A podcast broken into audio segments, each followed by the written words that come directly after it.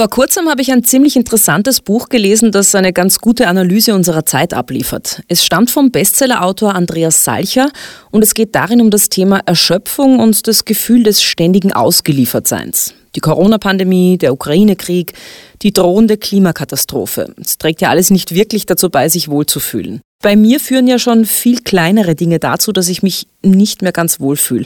Zum Beispiel der kurze Text, der in dem angesprochenen Buch auf Seite 7 steht. Um die Lesbarkeit des Buches zu erleichtern, wurde darauf verzichtet, neben der männlichen auch die weibliche Form anzuführen, die gedanklich selbstverständlich immer mit einzubeziehen ist. Das Buch ist im Jahr 2022 erschienen. Ist ein derartiger Lesehinweis denn überhaupt noch zeitgemäß? Ich kenne ehrlich gesagt fast keine erfolgreichen Buchautorinnen, die gendern in ihren Büchern, weil die Bücher unlesbar wären. Das hören zwar manche nicht gerne. Ja, ich höre das wirklich nicht gern. Also habe ich in dieser Podcast-Folge alle meine Argumente diesbezüglich ausgepackt und sogar ganz tief in meine feministische Gender-Zaubertrickkiste gegriffen. Also einerseits den Frauen-Power-Tee habe ich dir, glaube ich, eh schon gegeben. Ja, der ist hier, genau, da habe ich mir aufgehalten. Und dann, ich habe so typisch... Du, der tut mir da nicht irgendwie mit so, äh, ist da keine Droge drinnen, wo ich dann auf einmal... Dass du weiblicher wirst? dann, ja, auf einmal radikal Feminist werde, alle meine Bücher umschreibe. Okay, du hast es jetzt durchschaut, verdammt. Das ist das Ziel, ja? Oh Mann, was für Fragen. Frauenfragen, der Podcast mit mir, Marie Lang. Heute mit Andreas Salcher. Hallo und herzlich willkommen zu einer neuen Ausgabe von Frauenfragen. Hallo Andreas. Hallo. Ich freue mich sehr, dass ich heute bei dir sein darf. Du hast mich ja in deine Wohnung eingeladen im ersten Bezirk. Äh, wir sitzen hier an einem Glastisch. Äh, hinter dir ein hohes Bücherregal mit ganz vielen Büchern. Du hast ja auch gerade wieder ein aktuelles Buch rausgebracht. Über das werden wir sicher auch heute noch sprechen. Dann hinter uns eine Couch. Also ein recht gemütlicher Ort, finde ich, und sehr hell. Genau. Ich habe natürlich auch, auch wenn das immer schwieriger ist, wenn ich zu den Menschen nach Hause komme, dann muss ich immer meine Dinge mitbringen, mein Frauenfragen-Setting. Ich habe einen Prosecco mitgebracht, Gut. einen Frauenpower-Tee und das genderneutrale Wasser, das hast eh du auch schon vorbereitet. Möchtest du von dem irgendwas ähm, jetzt trinken? Also wenn, würde ich dann nachher den Tee trinken. Äh, Prosecco ist nicht so meines. Bin jederzeit für sehr guten Weißwein zu haben. Aber, ah ja, nicht, um diese, aber nicht um diese Tageszeit. Stimmt, das ist nämlich noch Vormittag, muss man dazu sagen. Gut, das heißt, den einen Frauenpower-Tee, den lasse ich dir einfach gleich da. Den nehme ich, genau. Dann schauen wir mal, wie es dir danach geht. Ich stelle dich kurz mal vor für die, die dich vielleicht nicht kennen. Du bist 62 Jahre alt, fast, das wird ausgestrahlt, dann bist 61 du schon. bitte, muss ich heftig widersprechen. Ich habe am 18. Dezember Geburtstag in weiter Ferne am Sonntag. Aber das Interview wird danach ausgestrahlt, das heißt, man, du kannst schon ein bisschen hinspüren, wie sich das dann anfühlen wird mit 62. Du bist vom Typ so der konservative Businessman mit feinen Anzügen und Lederschuhen. Du bist nicht verheiratet und hast offiziell auch keine Kinder. Von Berufswegen bist du Unternehmensberater, Bestsellerautor und ein lauter Kritiker des Bildungssystems. Vor 23 Jahren hattest du den Job, mit dem Sebastian Kurz quasi berühmt geworden ist. Äh, du warst Landesobmann der jungen ÖVP Wien und mehrere Jahre warst du auch in der Politik tätig, unter anderem als Mitglied des Wiener Landtags. Du hast die Sir Karl Popper Schule für besonders begabte Kinder mitbegründet gegründet und du engagierst dich seit 2008 mit dem sogenannten Curriculum Project für bessere Schulen. Dein aktuelles Buch heißt Die große Erschöpfung und die Quellen der Kraft und es ist vor kurzem erschienen. Möchtest du noch was ergänzen? Passt alles perfekt. Ich wusste gar nicht, dass ich Lederschuhe trage. Ja, auf, auf vielen Fotos sieht man dich okay. in Lederschuhen. Okay. Jetzt natürlich, naja, die sind schon ja, auch aus Leder, sind oder? Auch, sind auch aus Leder. Du kennst den Frauenfragen-Podcast nicht, oder? Nein, genau. Ich lasse mich völlig auf das Abenteuer ein. Bist du generell so abenteuerlustig? Ich bin an sich schon ein abenteuerlustiger Mensch, aber je größer das Risiko ist, umso besser bereite ich mich vor. Also ich war einmal Wahlbeobachter bei den ersten freien Wahlen im Nordirak, im Kurdistan. Äh, da hat der Saddam Hussein 100.000 Dollar auf jeden getöteten Wahlbeobachter ausgesetzt. Das ist dann schon etwas, wo man sich ein bisschen vorbereitet. Ja. Mhm. Na gut, so gefährlich wird es heute nicht, aber schauen wir mal. Ich habe meinen Podcast Frauenfragen ja als Spiel angelegt, damit äh, Männer, die sich mit dem Thema Feminismus, weil darum geht es, äh, augenscheinlich vielleicht nicht ganz so leicht tun, nicht völlig abgeschreckt werden. Außerdem hätte ich ja gern, dass wir neben all der Ernsthaftigkeit auch ein bisschen Spaß haben. Das heißt, du kriegst drei Joker von mir. Du musst meine Fragen beantworten, aber kannst dreimal sagen, ähm, mag ich nicht so gern, einen Nein-Joker. Du yeah. kannst eine Frage völlig ablehnen. Okay. Den Richtungswechsel-Joker. Das heißt, wenn dir die Frage nicht gefällt, muss ich sie beantworten. Ja. Yeah. Du kannst auch jemanden anrufen mit dem Telefon-Joker. Okay. okay. Jetzt habe ich schon geglaubt, du, du läufst davon, aber du hast nur den Vorhang zugezogen. Nein, nicht durchs Fenster, nicht durchs Fenster. Du kannst die Karten jederzeit einsetzen. Wenn du völlig ohne Joker auskommst, dann gibt es am Schluss einen Preis. Okay. Ich gehe mit dir jetzt gleich mal zu Beginn auf den roten Teppich und stelle dir Fragen, die Frauen oft zu hören bekommen, wenn sie in der Öffentlichkeit stehen, die ihnen genauso gestellt worden sind oder immer wieder gestellt werden. Und die muss ich beantworten. Ja? Am roten Teppich. Man weiß im Grunde so gut wie nichts über dein Privatleben. Auch auf Wikipedia steht im Eintrag zu deiner Person nicht wirklich was Relevantes. Was ist da der Hintergrund? Hast du was zu verbergen? Also ich habe in meinem Leben einige sehr schöne Liebesbeziehungen zu Frauen gehabt und im Augenblick bin ich Single, aber ich habe nie zu denen gehört, die die äh, Medien in ihr Schlafzimmer hineinlassen. Dort kriegt man sie dann nämlich auch nicht mehr hinaus, wenn es nicht so gut läuft. Wenn man so in der Öffentlichkeit steht wie du und eben auch im Job so erfolgreich ist, was sind denn deine Erfahrungen? Schüchtert das Frauen eher ein? Ähm, ist es als erfolgreicher Mann schwerer, eine Frau zu finden? Also erst einmal bin ich schüchtern, muss ich dazu sagen, überhaupt nicht gut im Anquatschen. Ähm, das Schöne ist, wenn man Buchautor ist, man wird angeredet von Frauen. Also es ist tatsächlich so, aber das geht von der Supermarktkassierin, die einen Tipp haben will, für sie ihr Kind in die Schule schicken soll oder wenn ich durch die Stadt gehe oder so, wird man oft freundlich an, ja, ich habe ihre Bücher gelesen, ich bekomme natürlich relativ viele Mails, die ich alle sehr freundlich beantworte, aber ich habe mich, glaube ich, mit einer Ausnahme noch nie mit jemandem getroffen, der mir ein freundliches Mail geschrieben hat. Mhm. Du schreibst in deinem aktuellen Buch unter anderem auch, dass mittelalte Männer vermehrt mit ihrem Leistungsabfall zu kämpfen haben und auch damit, dass sie zwar immer noch die gleichen gleichen jungen Frauen attraktiv finden, aber merken, dass das eben nicht mehr wirklich auf Gegenseitigkeit beruht. Inwiefern schmerzt denn das, wenn man erkennt, dass man am Markt fürs andere Geschlecht, ähm, das man begehrt, nicht mehr so interessant ist? Nein, man ist vielleicht mit anderen Dingen begehrt, aber das trifft ja nicht nur die Männer, das trifft ja die Frauen noch viel mehr, weil die Frauen ja noch viel stärker von uns Männern über ihr Äußeres äh, definiert werden. Aber das Schöne ist ja, dass es mittlerweile 55, 60-jährige Frauen sind, die sehr, sehr attraktiv sind. Es gibt Männer, die schon mit 35 einen riesen Bauch und Glatze haben. Also wichtig ist, und das schreibe ich ja auch, den Titel Mittelalte Männer habe ich mir aus einem Buch entlehnt, eines amerikanischen Autors des Russos, der wirklich gut darüber schreibt. Es hat ja auch einen bestimmten absoluten Witz, diese Passage mit den mittelalten Männern. Ich sage das in meinen Lesungen immer, es fängt hart an für alle Betroffenen, aber es geht dann gut aus. Und das mit gut ausgehen ist, dass man einfach im Laufe des Lebens, aber das trifft Frauen genauso, draufkommt, dass es um andere Werte geht. Ja? Also es gibt so diese Lebenstheorie, mit der ich mich sehr beschäftige. Die erste Hälfte deines Lebens bist du sehr getrieben von der Frage, was will ich vom Leben? Also einen tollen Partner, Haus im Grünen, tolle Kinder, zwei Golden Retriever, einen tollen Job und so weiter. Aber in der zweiten Hälfte des Lebens kommt dann eine andere Frage immer stärker, das, was will das Leben von mir? Und das beschreibe ich eben auch jetzt in meinem aktuellen Buch, wo ich mich sehr mit Viktor Frankl beschäftige, der der Viktor Frankl, wo er sagt, nicht du hast im Leben die Fragen zu stellen, sondern das Leben stellt dir die Fragen. Wenn du, wie ich jetzt einmal 60 bist, äh, sagst, was ist eigentlich, was will das Leben von mir? Und das gibt andere Antworten, als wenn du in der Phase bist, wo du halt sehr ehrgeizig bist und nur was schaffen willst und sagst, was bekomme ich vom Leben. Mhm. Du hast jetzt sehr schön diese erste Hälfte des Lebens beschrieben, eben auch mit diesen Dingen, die man so möchte, nämlich Familie gründen, irgendwo ein Haus im Grünen, dann den Golden Retriever und so weiter und so fort. Das ist ja bei dir nicht aufgegangen. Äh, hast du eine Phase gehabt, wo du damit gehadert hast? Naja, ich war immer sehr durch meinen Beruf bestimmt, aber ich habe eben gleichzeitig, ich war eigentlich von meinem 18. Lebensjahr bis zu meinem äh, 30. Lebensjahr in sehr schönen Liebesbeziehungen. Also das hat eigentlich äh, idealerweise immer beides gepasst. Bei mir war das Interessante, ich habe eigentlich bis von so meinem 19. bis zu meinem 30. Lebensjahr war ich nach außen sehr, sehr erfolgreich. Ich war jüngster Abgeordneter, ich war Generalsekretär der Österreichischen Gesellschaft, das hat alles gepasst. Ich habe eine tolle Beziehung gehabt und alles. Und mit 30 war auf einmal alles weg, ja, und zwar gleichzeitig, innerhalb kürzester Zeit. Und dann lernt man einfach das erste Mal in seinem Leben, aha, es, mein Einkommen hat sich um zwei Drittel reduziert, ja, und dann merkt man einfach, aha, es geht auch in die andere Richtung.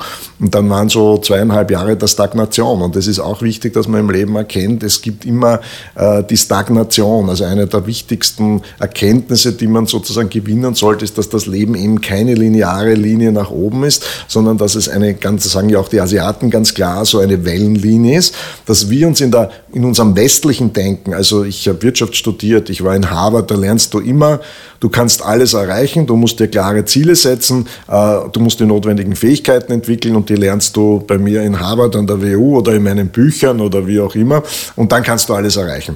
Die östliche Philosophie ist eine ganz andere. Die östliche Philosophie beschäftigt sich eher mit dem Abnehmen, mit dem weniger werden, dass du in der Krise mehr lernen kannst, weil wenn es uns sehr gut geht, dann haben wir wenig Grund, uns zu verändern.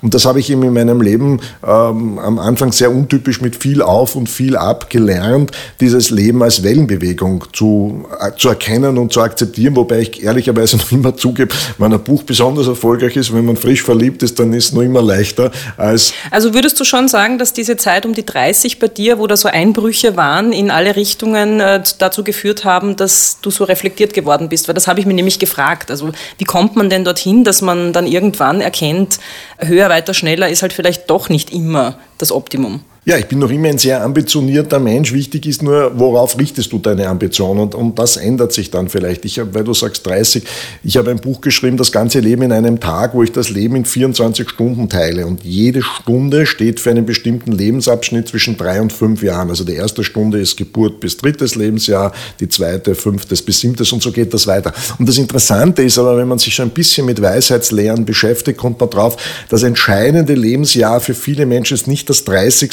sondern das 33. Das hat so was Besonderes. Ja? Ähm, das hängt auch damit zusammen, Jesus Christus ist zum Beispiel 33 Jahre geworden. Das heißt, in vielen esoterischen äh, Theorien spielt der 33 eine große Rolle. Darf ich da kurz einhaken? Ist lustig, weil äh, ich bin mit 33 zum ersten Mal Mutter geworden und ich hatte damals das Gefühl, es hat mein Leben komplett verändert. Also wenn du zum Beispiel in der Sagrada Familia bist, dort gibt es so eine Tafel, du kennst das, diese Zahlenspiele, wo egal wie du es drehst, kommt immer 33 mhm. raus.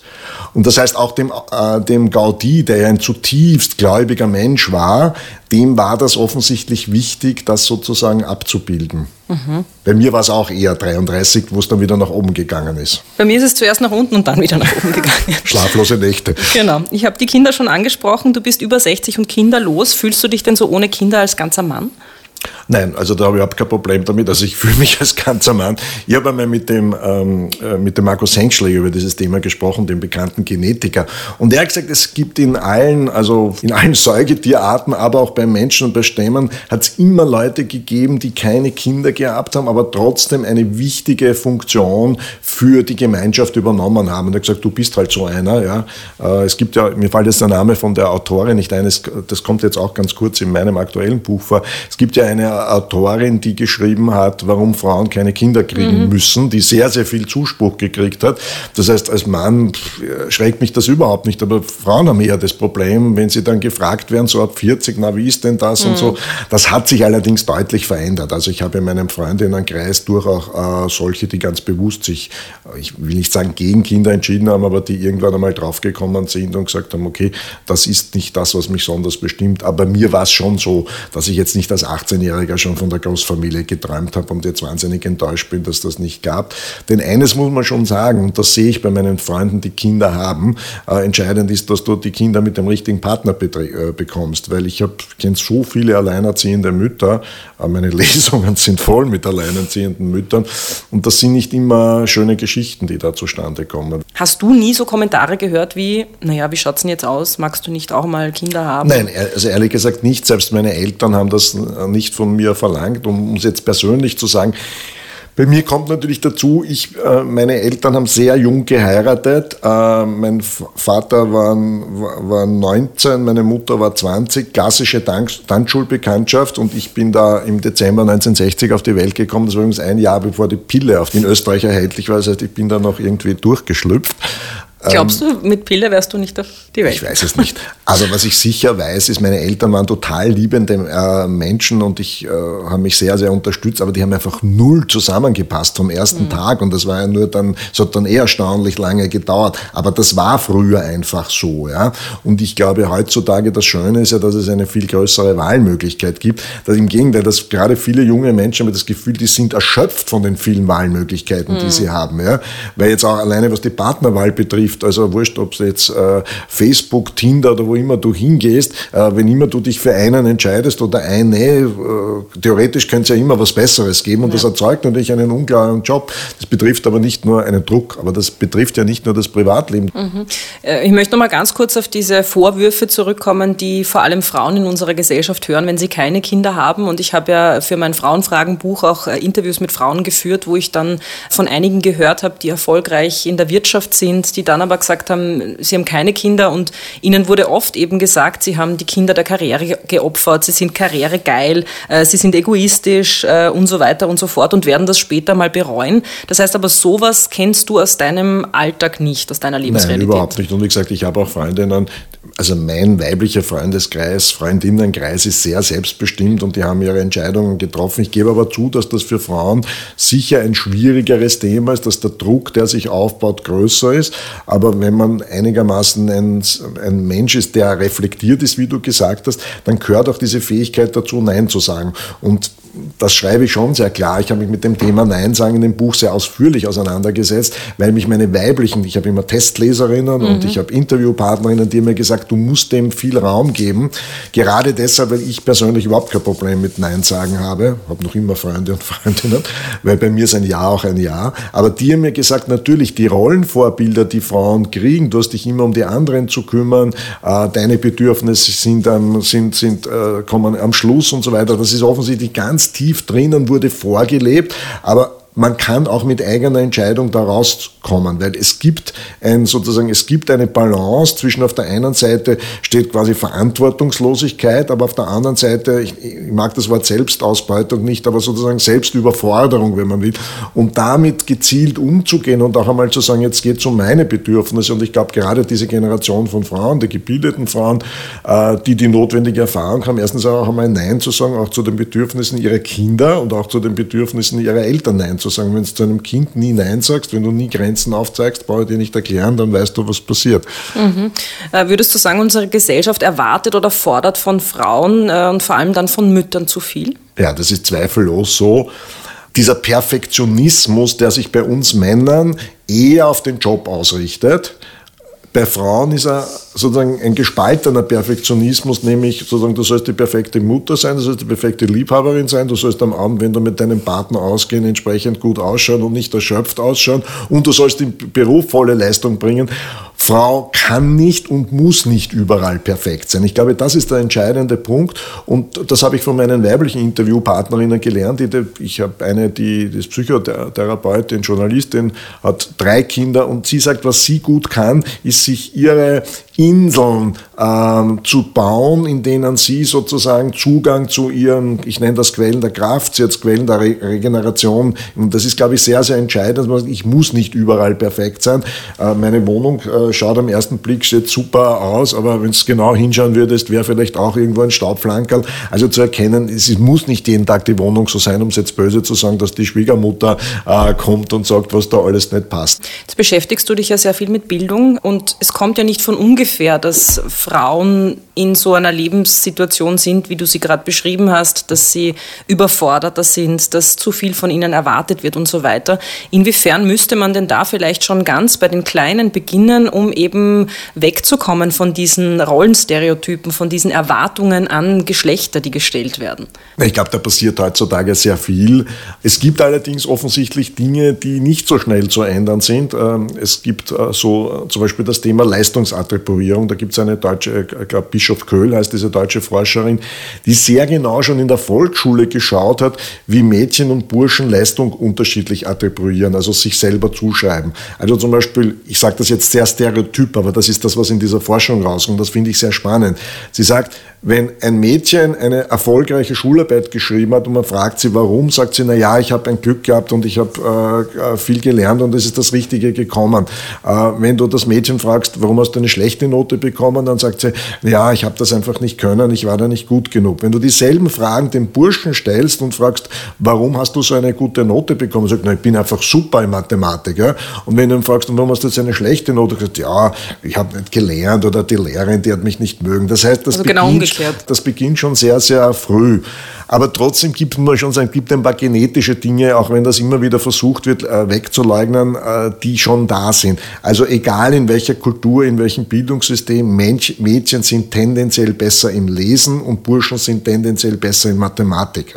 Das kann man natürlich und soll man versuchen zu kompensieren, aber man muss schon zur Kenntnis nehmen, wenn das in allen Kulturen, in allen Gesellschaften hartnäckig diese Zahlen schon sind, dann muss es schon bestimmte Gründe dafür geben, die jetzt über Rollenbilder hinausgehen. Mhm. Jetzt nehmen wir an, es ist so, ja, manche Dinge sind einfach genetisch angelegt äh, in den Geschlechtern. Womit ich ein großes Problem habe, weil dann ist es halt so. Ja, ist ja egal. Es gibt Menschen, die haben blaue Augen, es gibt Menschen, die haben braune Augen. Niemand würde auf die Idee kommen, äh, zu sagen, das eine ist besser als das andere. Was ich in unserer Gesellschaft aber schon wahrnehme, äh, ist eine Bewertung, dass die Eigenschaften, die Frauen zugeschrieben werden, als nicht so wertvoll. Man merkt es auch an finanziellen, wie, wie das äh, diesbezüglich gehandhabt wird. Und die Eigenschaften, die Männern umgehängt werden, das sind so die, nach denen wir auch als Gesellschaft streben. Also deshalb sprechen wir ja auch ständig davon, Mädchen mehr in MINT-Berufe zu bringen, äh, die für Naturwissenschaften zu interessieren. Und das finde ich so ähm, problematisch. Also ich gebe dir 100% recht und ich würde es ein bisschen erweitern und sagen, wenn man sich historisch anschaut, wie Gesellschaften bestimmte Fähigkeiten bewertet haben. Das hat sich im Laufe der Jahrhunderte sehr verändert. Also wenn wir in die wunderbare Ritterzeit zurückgehen, dort war die wichtigste Fähigkeit für einen Ritter und für einen Adeligen, äh, den Gegner mit der Lanze vom Pferd zu stoßen und ihm, wenn er das überlebt hat, im Schwertkampf zu besiegen. Und das haben die den ganzen Tag trainiert. Die meisten Adeligen und Ritter waren Analphabeten. Das heißt, die Kunst des Lesens und Schreiben war damals sehr, sehr niedrig geahnt. So, das hat sich im Laufe der Jahrhunderte sehr verändert und wir leben jetzt in einer Gesellschaft und das betrifft Mädchen und Burschen, wo geistige, intellektuelle Fähigkeiten deutlich höher bewertet werden als, ich sage jetzt einmal, soziale Fähigkeiten, als kreative Fähigkeiten, als sportliche Fähigkeiten. Wenn dann nicht einer ein Superstar im Fußball wird, wie der Alaba oder was, ja, dann bewundern wir den, oder wenn der ein Opernsänger wird. Aber Kinder merken sehr schnell, schon in der Volksschule, wenn sie gut im Singen sind oder im Sport sind oder im Zeichnen sind, dann kommt das zwar in ihrer Peer Group unter ihren Kollegen sehr, sehr gut an, oder, aber am Ende des Tages für die Eltern und die Lehrer wären die Kinder, die in Mathematik und in Deutsch und in Englisch am besten sind. Das sind die höchsten Werte und das spiegelt sich dann natürlich in unserer Gesellschaft wieder. Also es ist nicht nur geschlechtsspezifisch, sondern es verändert sich im mhm. Laufe der Jahrhunderte und ich glaube, es wird sich auch wieder verändern. Deswegen ist es ja mir, und das sagt auch Markus Henschläger so klar, wichtig, dass eben alle Fähigkeiten einer Gesellschaft äh, nicht nur bewertet, sondern auch entsprechend gefördert werden, auch wenn sie nicht nur Spitzenfähigkeiten sind. Mhm. Aber kommen wir nochmal auf diese klassischen äh, weiblichen Fähigkeiten zu sprechen. Was wäre denn jetzt so dein, deine Idee, wie man damit umgehen könnte? Weil äh, es ist erwiesen und die Corona-Pandemie hat uns ja auch äh, mehr als deutlich vor Augen geführt, dass wir die Sorgearbeit mehr als dringend brauchen in unserer Gesellschaft, dass das eigentlich so der Boden ist, auf dem alles fruchtet. Und nichtsdestotrotz sind das alles Tätigkeiten, die offenbar nicht wertvoll erscheinen und auch ganz schlecht bezahlt sind. Ja, und das wird sich also, jetzt einmal objektiv gesagt, bin ich insofern einmal kurzfristig optimistisch, weil das wird sich verändern, weil wenn wir keine Pflegekräfte mehr haben, und das ist für mich die größte Herausforderung, weil wir buttern jetzt zweistellige Milliardenbeträge, ich habe es mal ausgerechnet, zwischen 35 und 40 Milliarden in Transferleistungen zur Bewältigung der Krise, was nicht immer sehr treffsicher ist, aber die wirkliche Zeitbombe, die tickende, der Tsunami, der auf uns zukommt, ist natürlich die Pflegefrage. Ja? Und wenn wir keine Pflegekräfte mehr haben und alles wären nicht die Pflegeroboter, also ich möchte keinen Pflegeroboter haben nach Möglichkeit für mich selbst, dann wird dieser Beruf einmal automatisch eine Aufwertung äh, bedürfen und muss auch besser bezahlt werden, weil das für die Gesellschaft eine überlebensnotwendige äh, Frage ist. Am schlimmsten ist es für mich eigentlich mit den Kindergartenpädagoginnen. Das ist für mich deshalb so schlimm, weil nachweisbar ist, wenn du soziale Nachteile, äh, Sprachnachteile, Bildungsnachteile kompensieren kannst, kannst du es mit dem geringstmöglichen Aufwand in der Volksschule, äh, in der Volksschule, aber vor allem schon vorher im Kindergarten tun. Und da sind wir international gesehen ganz, ganz schlecht. Ja. Die Gruppen sind viel zu groß, Sprachförderung kann dort nicht passieren. Viele Kindergartenpädagoginnen machen zwar die Ausbildung, gehen überhaupt nie in den Beruf, viele brechen früher ab und so weiter. Und wenn ich sehr gute Kindergartenpädagoginnen habe, dann kann ich auch, um jetzt zu deiner Frage zurückzukommen, dann kann ich sehr wohl auch äh, schon im Kindergarten mit Stereotypen besser umgehen, dann kann ich sehr wohl, man soll animieren kann man, man kann anbieten, man soll Burschen jetzt nicht zwingen, unbedingt mit Puppen zu spielen und Mädchen unbedingt Autos zu spielen, aber man kann im Kindergarten kann man das sehr wohl, äh, könnte man schon eine Menge tun. Und das Zweite sind natürlich die Rollenvorbilder. Das sind die Rollenvorbilder dann ganz wichtig von den Eltern, wie die das vorleben und die Rollenvorbilder natürlich auch von den Lehrern. Zwei Dinge, die mir da jetzt eingefallen sind. Also auf der einen Seite ähm, eben, es gibt dieses Klischee, Mädchen spielen mit Puppen und Burschen mit Autos. Das würde ich jetzt auch mal hinterfragen, dass das ein natürliches Bedürfnis ist. Und das Zweite sind die Rollenvorbilder, was auch schwierig wird, weil solange ich nur Frauen in äh, Kindergärten habe und äh, in Volksschulen, wird es halt mit den Rollenvorbildern auch schwierig, weil ich dadurch lerne, egal ob ich ein junges Mädchen oder ein junger Bursch bin, dass äh, Bildung und vor allem diese ersten Jahre mit Kindern Frauensache sind. Ja, aber wenn man es sich fair anschaut, muss man natürlich auch schauen, welche Traumberufe haben junge Mädels und junge Burschen. Und das ist nach wie vor sehr stereotyp und offensichtlich kann man das schwer ändern. Also die Mädels wollen heute alle Modebloggerin oder Beauty. Und wenn du dir anschaust, diese Szene der Mode-Beauty-Bloggerin, das ist zu 95 Prozent weiblich.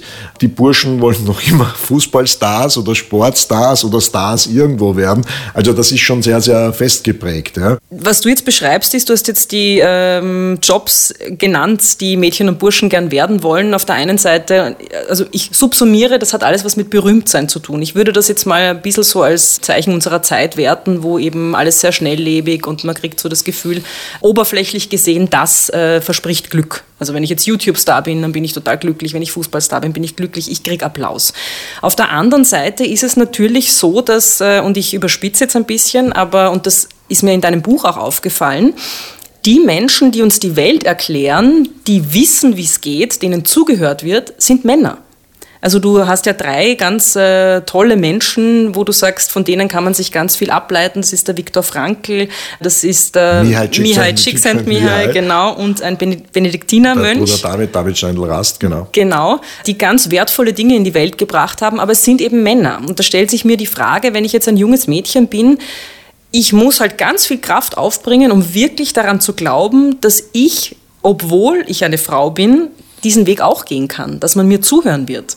In dieser Generation ist es tatsächlich so, dass es deutlich weniger weibliche Vorbilder gibt. Ich habe ja vier Jahre lang im Benediktinerstift Melk die sogenannten Malzel-Meetings gemacht, wo wir sieben Nobelpreisträger, mittlerweile sind es acht, weil der, Anton Zeilinger mhm. mittlerweile auch einen Nobelpreis hat, den Dalai Lama und die Größen aus Wissenschaft und Kunst hatte. Natürlich gab es auch dort ein großes Übergewicht an Männern in dieser Kategorie, aber wir hatten zum Beispiel auch eine Isabel Allende, die übrigens ja für die Feminismus ja ein großes Thema ist. Also es ist schon möglich, aber in dieser Generation ist das zweifellos so verteilt, wie es ist und da führt kein Weg vorbei. Aber ich glaube, jetzt in dieser Generation ändert sich das äh, sehr wohl. Also wenn du dir den Bereich von Medien, TV, was auch immer anschaut, sind Frauen, glaube ich, mindestens gleich vertreten, äh, wie das die Männer sind. Und es zieht sie dort auch hin und das macht ja dein Beruf offensichtlich auch sehr, sehr viel Freude. Ja? ja, stimme ich dir zum Teil zu. Auf der anderen Seite ist es schon noch so, ich meine, man braucht sich ja nur die Politik anschauen, man braucht sich nur die Vorstandsetagen anschauen, man braucht sich nur anschauen, wer uns in der Corona-Pandemie als Experten zur Verfügung gestanden äh, ist. Das waren großteils und sind großteils einfach Männer. Und meine Frage ist dann eher, weil äh, der gehe ich hier im Podcast sehr intensiv nach. Mein Herzensthema ist so, wie kriegt man die Vereinbarkeit Familie und Beruf hin? Nicht als Frau, sondern als Eltern, weil meiner Meinung nach die Väter ja auch ihre Vaterrolle aktiv wahrnehmen sollten. Und die Frage, die sich mir dann stellt äh, bei diesem Überthema, das wir gerade haben, ist, vielleicht haben die Männer einfach genug Zeit, sich mit ihren Wissenschaften auseinanderzusetzen, mit ihrer Expertise auseinanderzusetzen und dann auch genug Zeit, das zu vermarkten, während Frauen, die vielleicht genauso gut sind in ihren Bereichen, Kinder versorgen müssen, sich um den Haushalt kümmern müssen und einfach die Sorgearbeit leisten müssen.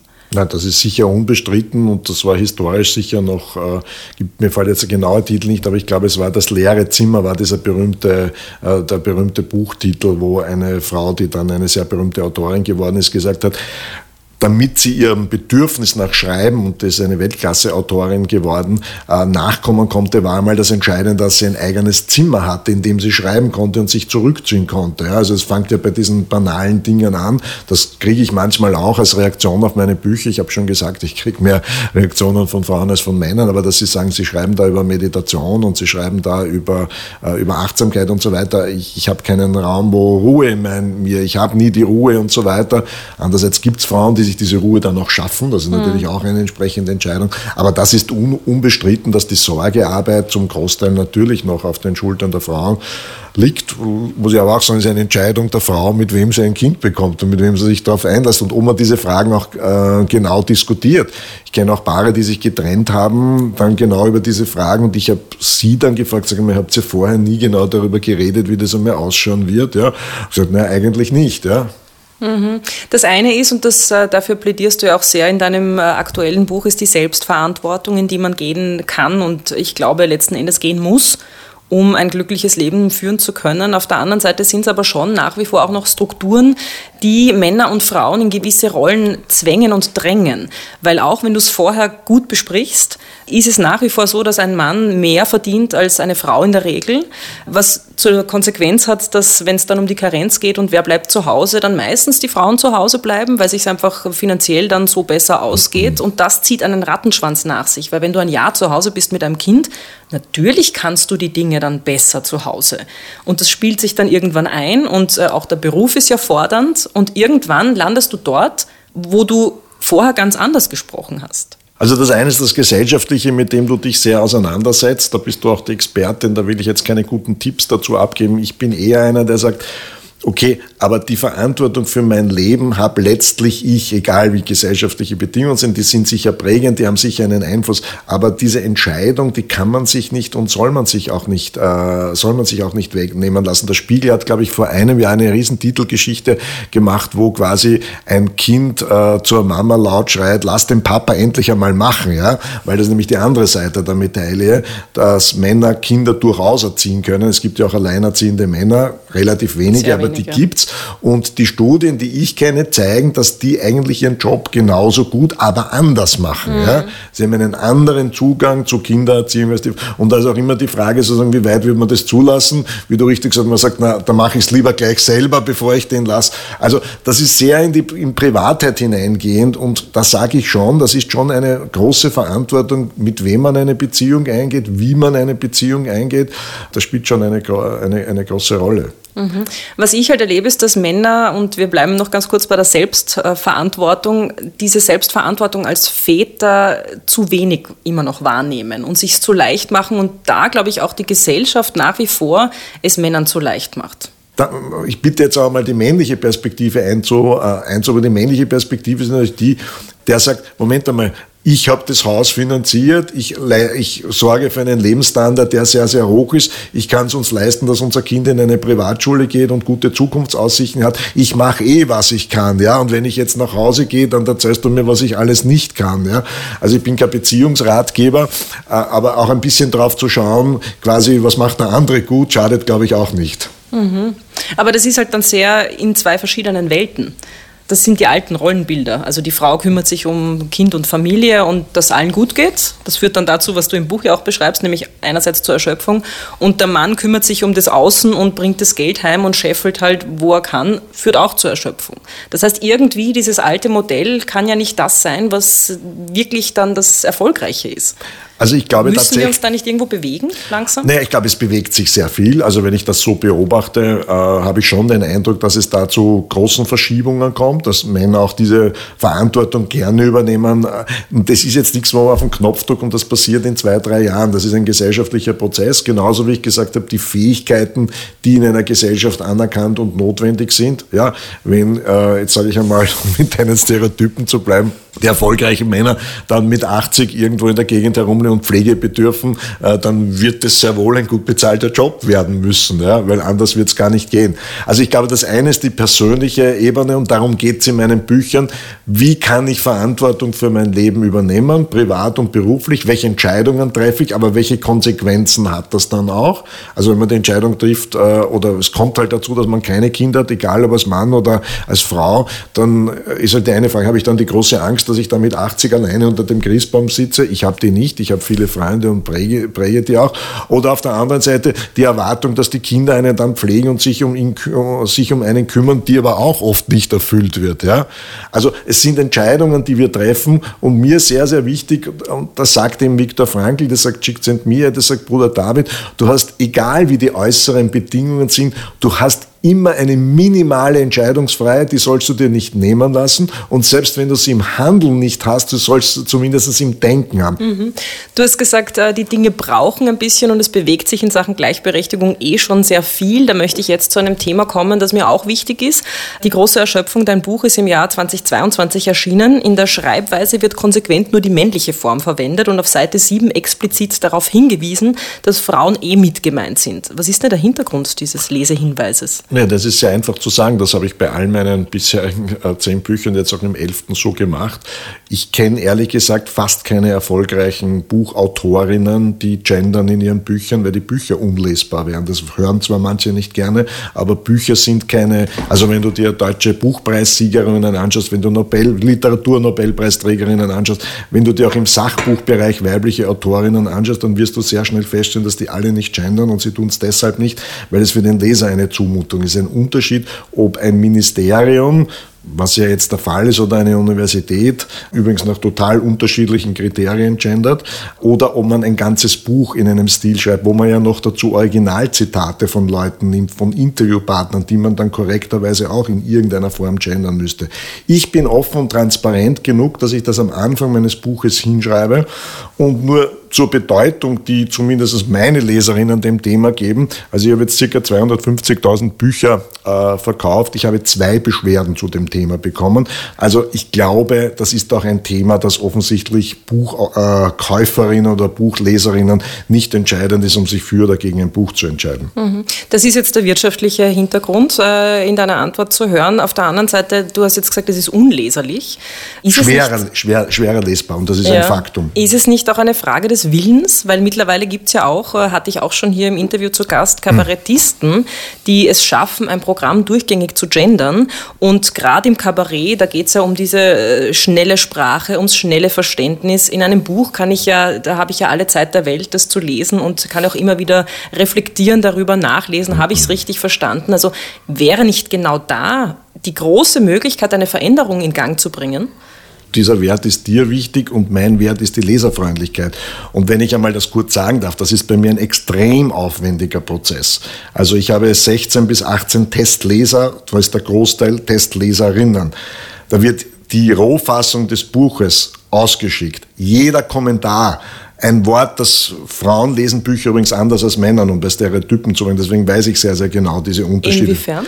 Ähm, Männer mögen schon gern so ein bisschen äh, zynische, flapsige, äh, überspitzte Formulierungen. Frauen mögen das überhaupt nicht. Frauen mögen in Büchern auch überhaupt keine negativen Passagen. Also ich weiß, dass Frauen und Männer Bücher anders lesen, aufgrund meiner Testleserinnen. Und wenn mir drei Frauen sagen, diesen Begriff nimm lieber nicht, weil dann nehme ich den heraus. Das ist ein wochenlanger, extrem harter Prozess, den ich mich unterziehe, aus einem einzigen Grund, weil für mich, und das ist nicht wirtschaftlich, sondern ich will dass meine Bücher leicht lesbar sind, obwohl sie schwierige Themen haben. Das ist für mich der Wert und deswegen mache ich das auch so. Mhm. Würdest du sagen, du bist Feminist?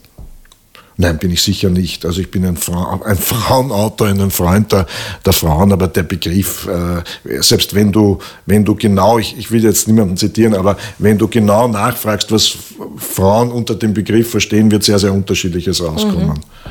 Also ich bin jemand, der sich für Frauen einsetzt, der viele weibliche Freundinnen hat, der die weibliche Seele, glaube ich, ganz gut versteht und darauf lege ich es an. Ich möchte noch mal bei diesem großen Thema Sprache bleiben, weil das in deinem Fall ja auch so wichtig ist, weil auf der einen Seite du bist Autor, das ist dein täglich Brot, dich mit Sprache auseinanderzusetzen. Auf der anderen Seite setzt du, setzt du dich ja auch äh, sehr für Bildung und für eine gute Bildung ein, wo Sprache natürlich auch sehr dazugehört. Drum glaubst du nicht, dass auch Sprache in Sachen Gleichberechtigung etwas vorantreiben kann?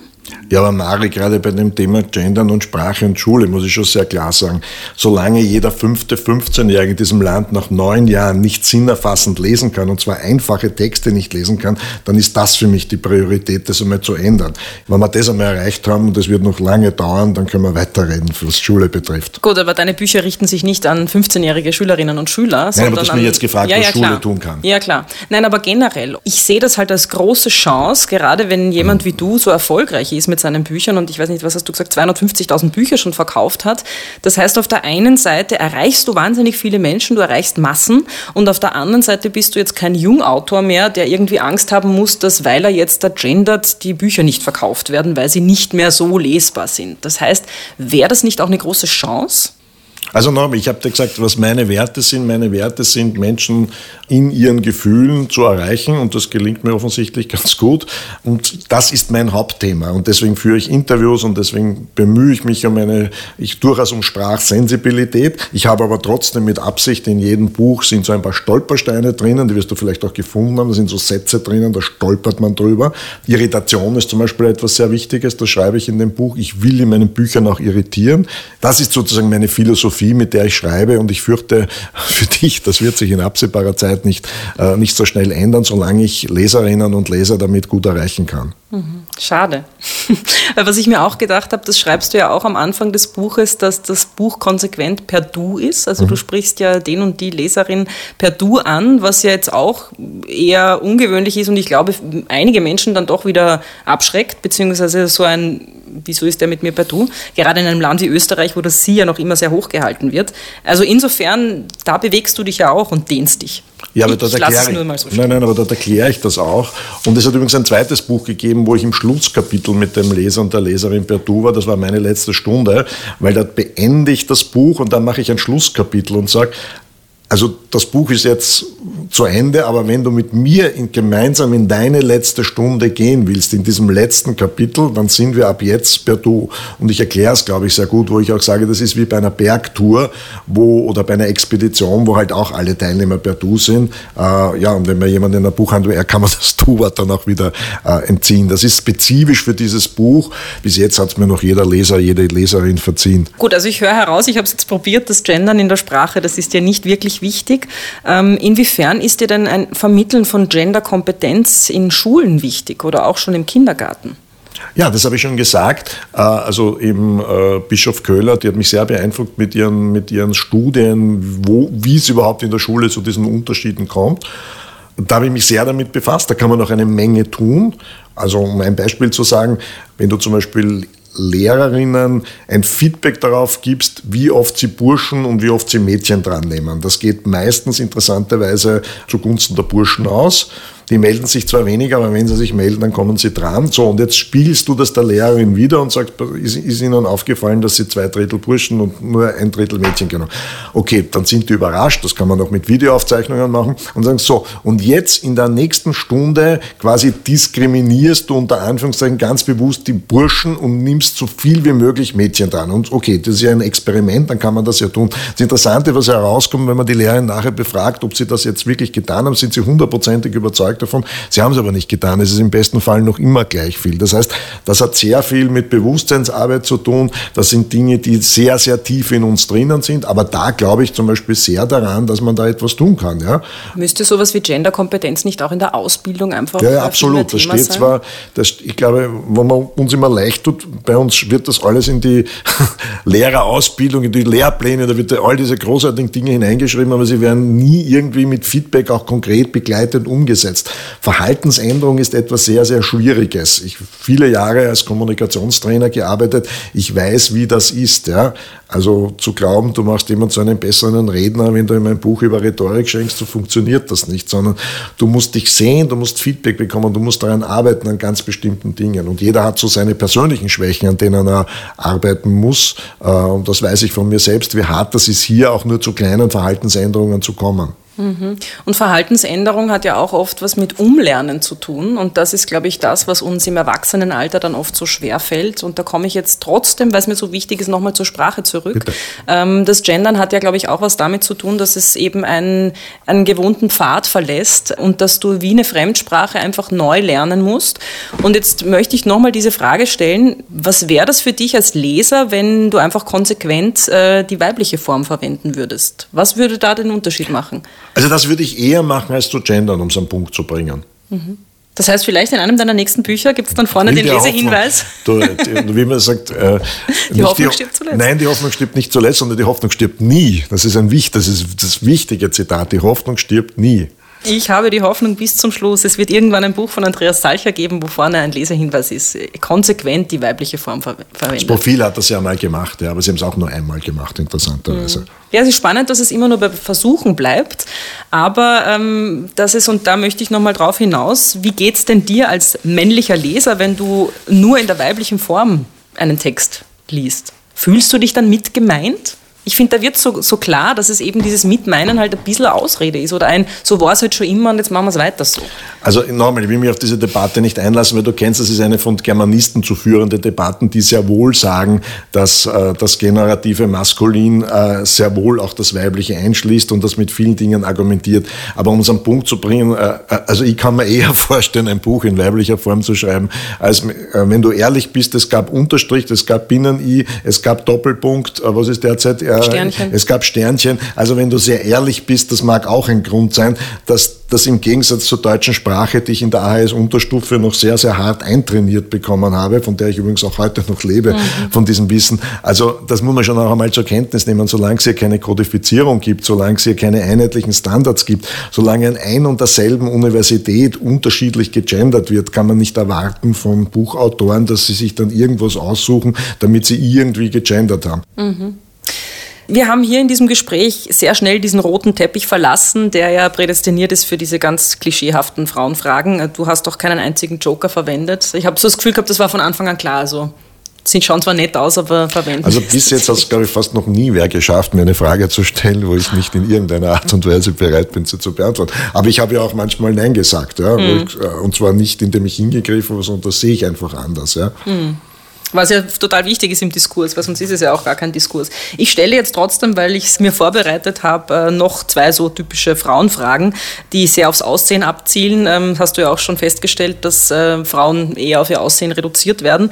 Jetzt bist du körperlich eher so der ähm, Durchschnittstyp. Äh, ist es für dich schwer oder leicht, dich so anzunehmen, wie du bist, optisch? Naja, ich glaube, im Laufe seines Lebens ist jeder gut beraten, sich so anzunehmen, wie er ist. Ich habe angeblich schöne Augen und schöne Hände, ja. Also äh, das, ich bin niemand, der einen Raum betritt und alle drehen sich sofort um, wie wenn Brad Pitt oder George Clooney kommt. Ich habe gemerkt, äh, wenn ich in Runden oder, oder wie auch immer zu sprechen beginne, dann kriege ich sehr wohl Aufmerksamkeit. Ja. Und ich glaube, jeder soll versuchen, das einzusetzen, womit er eine gewisse Grundaufmerksamkeit äh, bekommen kann. Das heißt auch hier wieder, und das ist ja auch etwas, was in der Bildung und in unserem Bildungssystem ein großes Thema ist, sich eher auf die eigenen Stärken fokussieren, anstatt äh, die Schwächen und versuchen, die Schwächen auszumerzen. Weil würdest du jetzt versuchen, ausschauen zu wollen wie Brad Pitt, würde dich, glaube ich, sehr viel Zeit kosten, wo du eben keine Bücher schreiben könntest. Ja, und glaube ich, sehr viele chirurgische, äh, chirurgische Eingriffe. Aber das ist natürlich, wir Männer, da glaube ich auch, dass wir uns Männer tatsächlich leichter tun, Dinge einfach äh, überzukompensieren oder anders zu kompensieren können. Das ist halt, was ich, wenn du Angela Merkel bist und du bist die mächtigste Frau der Welt, bist du gegenüber dem anderen Geschlecht noch immer in einer anderen Situation, als wenn du der mächtigste Mann der Welt bist. Mhm. Ja, ich habe ein paar glückliche Dinge. Das heißt, bei mir fragen immer manche, ob ich ein Toupet habe oder meine Haare gefärbt sind. Also das ist zumindest bei mir alles original. Es hat schon welche gegeben, die mir unterstellt haben, gebotox zu sein. Ich habe gesagt, bitte schau dir meine Stirnfalten an. Also das spricht dagegen. Also es beginnt auch bei den Männern langsam, dass man hinschaut und sagt, wo hat der was gemacht oder was hat der Also ich habe nichts gemacht. Und Jetzt wissen treue Zuhörerinnen und Zuhörer, was kommt. Das Beste zum Schluss. Gibt es denn eine Frau, wo du sagst, die möchte ich hier jetzt nochmal vor den Vorhang holen? Die kriegt jetzt nochmal ihre Five Minutes of Fame. Also ich habe zwei Frauen, die eine sehr bekannt ist, eben Isabel Allende. Ich habe sie zweimal zu den Waldzellen-Meetings einladen können. Sie ist übrigens, also mit der würdest du dich bestens verstehen, weil sie ist eine begeisterte äh, Feministin und äh, hat dann, kann mich erinnern, wie sie im Stift Melk dort einen, äh, die ist dann einmal für Paulo Coelho eingesprungen, weil der Paulo Coelho krank geworden ist und dann hat sie den großen Vortrag vor äh, tausend Leuten in der Stiftskirche gehalten. Aber sie hat dann zu den Patres dort äh, vom Stift Melk, hat sie dann am Schluss gesagt, mein Gott, na, das ist so schade, dass der Zölibat da ist, ihr seid so nette Männer und so nette... Also so ist Isabel Allende. Und die zweite auch sehr spannende Frau war Tenzin Palmo. Das, die hat das erste buddhistische Frauenkloster im Himalaya gegründet. Die habe ich auch einmal zum Walzen-Meeting eingeladen und das war eine extrem spannende Frau, weil die hat sieben Jahre in einer, äh, in einer Höhle am Himalaya. Ah, das Buch habe ich gelesen. Mhm. Wie gesagt, ich habe sie persönlich kennenlernen dürfen und die dann in einer, in einem, bei einem Abendessen, in einer, das war eher eine Konfrontation mit Paulo Coelho, der eigentlich auf der anderen Seite, das, zwar auch ein Frauenautor, aber der Supermacho ist, also das waren dann schon sehr Ach spannende. So, naja, der Paulo ist schon ein sehr, äh, ein, ein, ein, ein, sehr traditioneller Mann in vielen Bereichen. Aber hat eine hohe Sensibilität, ja, das schließt einander ja nicht aus. Mhm. Und das ist mir sehr, sehr wichtig. Also das sind zum Beispiel zwei Frauen, wo ich wirklich empfehlen würde, die sich anzuschauen. Vielen Dank dafür. Was muss ich dich natürlich jetzt trotzdem nochmal fragen, weil ich habe dich heute gefragt, ob du Feminist bist. Jetzt hast du das Wort selbst ins Spiel gebracht, Macho, äh, in Bezug auf Paulo Coelho. Äh, würdest du sagen, du bist ein Macho? Nein, überhaupt nicht. Also das jetzt war unfair gewesen. Aber ich wollte nur sagen, in, dieser, in diesem Zusammenspiel einer tibetischen Nonne mit dem, mit dem Paulo Coelho, also sagen wir so, da sind Welten aufeinander geprallt. Ist vielleicht mhm. besser. Das werde ich auch oft gefragt, äh, wenn ich so über die Frauenfragengespräche rede. Und glaubst du, dass, dass die Männer dann, äh, mit denen du hier sprichst, sich wirklich Gedanken darüber machen? Wie ist das dann, wenn du rausgehst? Äh, hinterlässt das etwas? Was würdest du jetzt so in der Kurzfristigkeit sagen? Gibt es irgendwas, über das du vielleicht noch nachdenken wirst nach unserem Gespräch? Vielleicht über das Gendern? Na, für mich ist mal ein sehr angenehmes Gespräch, weil du ein offener Mensch bist und das schätze ich einmal sehr. Egal, wo jemand weltanschaulich steht, ich mag diese geschlossenen Typen nicht, ja, die äh, nicht mehr reflektieren müssen, weil die wissen schon alles und die kennen schon alles oder die suchen in Gesprächen nur die Bestätigung ihrer eigenen Positionen. Das habe ich als sehr, sehr angenehm empfunden vom Interviewstil, weil ich es ähnlich versuche, nicht ganz so gut kann wie du, weil ich wahrscheinlich geprägter in bestimmten Themen bin, aber das habe ich eigentlich als eine, habe ich mal als sehr angenehmes empfunden. Das sind viele Fragen, die für mich überraschend äh, sind. Du hast sie aber sehr angenehm formuliert, also daher musste ich da bis jetzt, bis jetzt zumindest noch nicht zufliegen. Wobei das wäre sicher noch mal, ich weiß nicht, ob noch Fragen kommen. Nein, sicher, wir sind schon wär, am Ende. Den Richtungswechsel hast du jetzt gezeigt. Äh, ja, weil vielleicht, ich mache das bei meinem Podcast immer so, dass ich dann frage, hast du eine Frage? Ja? Mhm. Also insofern werde ich das jetzt nutzen und überlege mir die, Nein, du nutzt ihn nicht, du stellst mir einfach eine ja, Frage. Ich stelle einfach eine Frage. Ja, eben, wir haben schon gesagt, dass Weihnachten kommt, man darf sich hier jetzt auch, auch, was wünschen. Was ich eins noch festhalten möchte, ist, was ich so rausgehört habe aus deiner Antwort ja. jetzt, Feminismus muss nicht wehtun. Also das ist mir so ganz wichtig, weil das ist wirklich mein Ansatz, äh, um zu zeigen, man kann über Themen wie Gleichberechtigung diskutieren, man kann mitunter streiten, man kann sich auch einfach nur darüber unterhalten, man kann auch darüber lachen, aber es ist nichts, was irgendwie da so Gräben aufmacht und wo man dann nicht mehr drüber kommt. Das ist mir so wichtig, das einfach auch aufzuzeigen. Äh, ja, was ist der Unterschied bei dir zwischen Feminismus und Gleichberechtigung der Geschlechter, ja, das ja unbestritten ist? Ja? Warum muss das Feminismus heißen? Das wollte ich, oder woher kommt dein, also erst einmal, warum muss das Feminismus heißen? Ja. Und zweitens, warum kommt dein Engagement für dieses Thema so aus eigener Betroffenheit, aus, weil es einfach irgendwie da war? Woher kommt das? Also um die erste Frage zu beantworten, warum Feminismus? Weil das einfach, das, äh, das ist einfach die Bezeichnung, die für mich subsumiert, dass Frauen schon immer für Frauenrechte gekämpft haben. Und Frauenrechte sind für mich jetzt nicht, wir kämpfen, dass wir besser werden als Männer, sondern wir kämpfen tatsächlich für Gleichberechtigung. Ich glaube, dass wir den Feminismus nicht mehr brauchen, wenn wir gleichberechtigt sind. Aber solange wir nicht gleichberechtigt sind als Geschlechter, solange es, ich habe jetzt einige Dinge heute schon aufgezählt, die diese Ungleichbehandlung festmachen, äh, solange das einfach noch Realität ist, brauchen wir Feminismus. Jetzt muss ich kritisch nachfragen, aber Gleichberechtigung würde ja jeder vernünftige Mensch tun. Warum brauche ich den Begriff Feminismus? Weil der wie ich ihn verstehe, ist ja zu sagen, das ist die weibliche Sicht auf die Welt. Ja? Aber wenn ich sage, ich habe eine gleichberechtigte Gesellschaft, dann gibt es eine weibliche und eine männliche mhm. Sicht, die sich ja hoffentlich irgendwo trifft. Und zu einer, das wollte ich einmal das verstehen. Das ist die Vision und die Utopie. Aber Realität ist, wir haben keine gleichberechtigte Gesellschaft. Und deshalb braucht es Feminismus. Danach können wir das gern irgendwo ins Regal stellen und sagen, toll, wir haben das jetzt irgendwie erreicht und wir sind gleichberechtigt. Darum würde ich mir auch wünschen, dass viel mehr Männer Feministen werden, weil dann kämen wir schneller ans Ziel. Und die zweite Frage, woher kommt dein Engagement genau für dieses Thema? Ist es persönliche Betroffenheit oder? oder? Ja, ja, und ähm, da ist für mich so, dass gar nicht nachvollziehbar, wie man als Frau überhaupt nicht Feministin sein kann. Aber du wirst zugeben, es gibt viele, die sich gegen den ja, Begriff ich kenne wehren. ganz viele, also ich kenne viele Menschen, die sich gegen den Begriff wehren, weil er geschichtlich einfach auch sehr geprägt ist. Und der Feminismus hat ja unterschiedliche Strömungen. Also es ist ja auch nicht so, dass man sagen kann, die Frau und der Feminismus. Es gibt einfach, es gibt auch jetzt Feministinnen, mit denen ich gar nicht einer Meinung bin. Ja, das interessiert mich jetzt. Wo, wo, wo, wo, wo äh, unterscheidest du dich von dem? Was ärgert dich wirklich, wenn eine sagt, das ist meine Position? Also zum Beispiel ist für mich Feminismus, wie ich ihn verstehe, nicht Gleichmachung, sondern mhm. Gleichberechtigung. Also ich bin auch nicht dafür, dass wir völlig äh, die Geschlechter aufgeben als Konstrukt und einfach sagen, wir sind nur mehr Wesen die sich in ihren individuellen Fähigkeiten halt voneinander unterscheiden. Also das war ja auch der Moment, wo ich Mutter geworden bin, wo ich plötzlich gemerkt habe, ich tue mir mit dem Feminismus, wie ich ihn bis jetzt verstanden habe, sehr schwer, weil ich bin eine Frau. Biologisch bin ich eine Frau und es gibt einfach derzeit Strömungen, die ähm, den Begriff Frau ja eigentlich sogar wegmachen wollen und sagen wollen, das gibt biologisch gibt es nicht Frau oder Mann.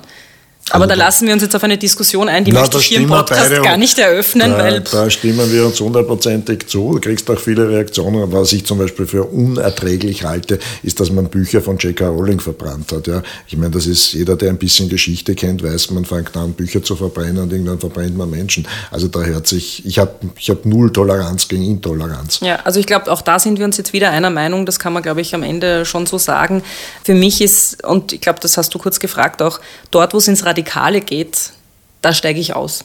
Also ich finde, es muss immer den Raum geben und die Möglichkeiten, sich andere Meinungen anzuhören und die zu reflektieren und zu sagen, okay, warum denkst du denn so? Mhm. Also natürlich gibt es Bereiche, finde ich, wo es sehr schwierig wird. Also wenn es jetzt wirklich äh, an, an der Menschenwürde kratzt oder Menschen total einschränkt in ihrem Sein, tue ich mir auch sehr schwer mit der Akzeptanz. Aber ich glaube, das Ziel muss immer sein, hinzuschauen und zu verstehen, verstehen zu wollen, woher kommt denn das eigentlich?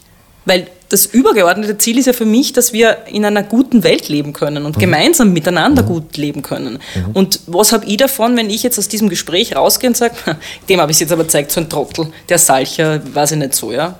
Und ich glaube, das sollte halt das Ziel sein, dass wir ja, zu einem besseren Miteinander halt kommen und finden. Absolut. Also mit diesem Feminismus kann ich mich hundertprozentig einverstanden erklären. Das ist schön. Vielen lieben Dank für dieses Gespräch. Danke, und mich sehr wohl gefühlt. Du kriegst ja Geschenke. Also einerseits den Frauen-Power-Tee habe ich dir, glaube ich, eh schon gegeben. Ja, der ist hier. Genau, da habe ich mir aufgehalten. Und dann, ich habe so typisch... Du, der tut mir da nicht irgendwie äh, mit so... Äh, ist da keine Droge drinnen, wo ich dann auf einmal... Dass du so, weiblicher wirst? dann, ja, auf einmal radikal Feminist werde, alle meine Bücher umschreibe. Okay, du hast es jetzt durchschaut, verdammt. Das ist das Ziel, ja.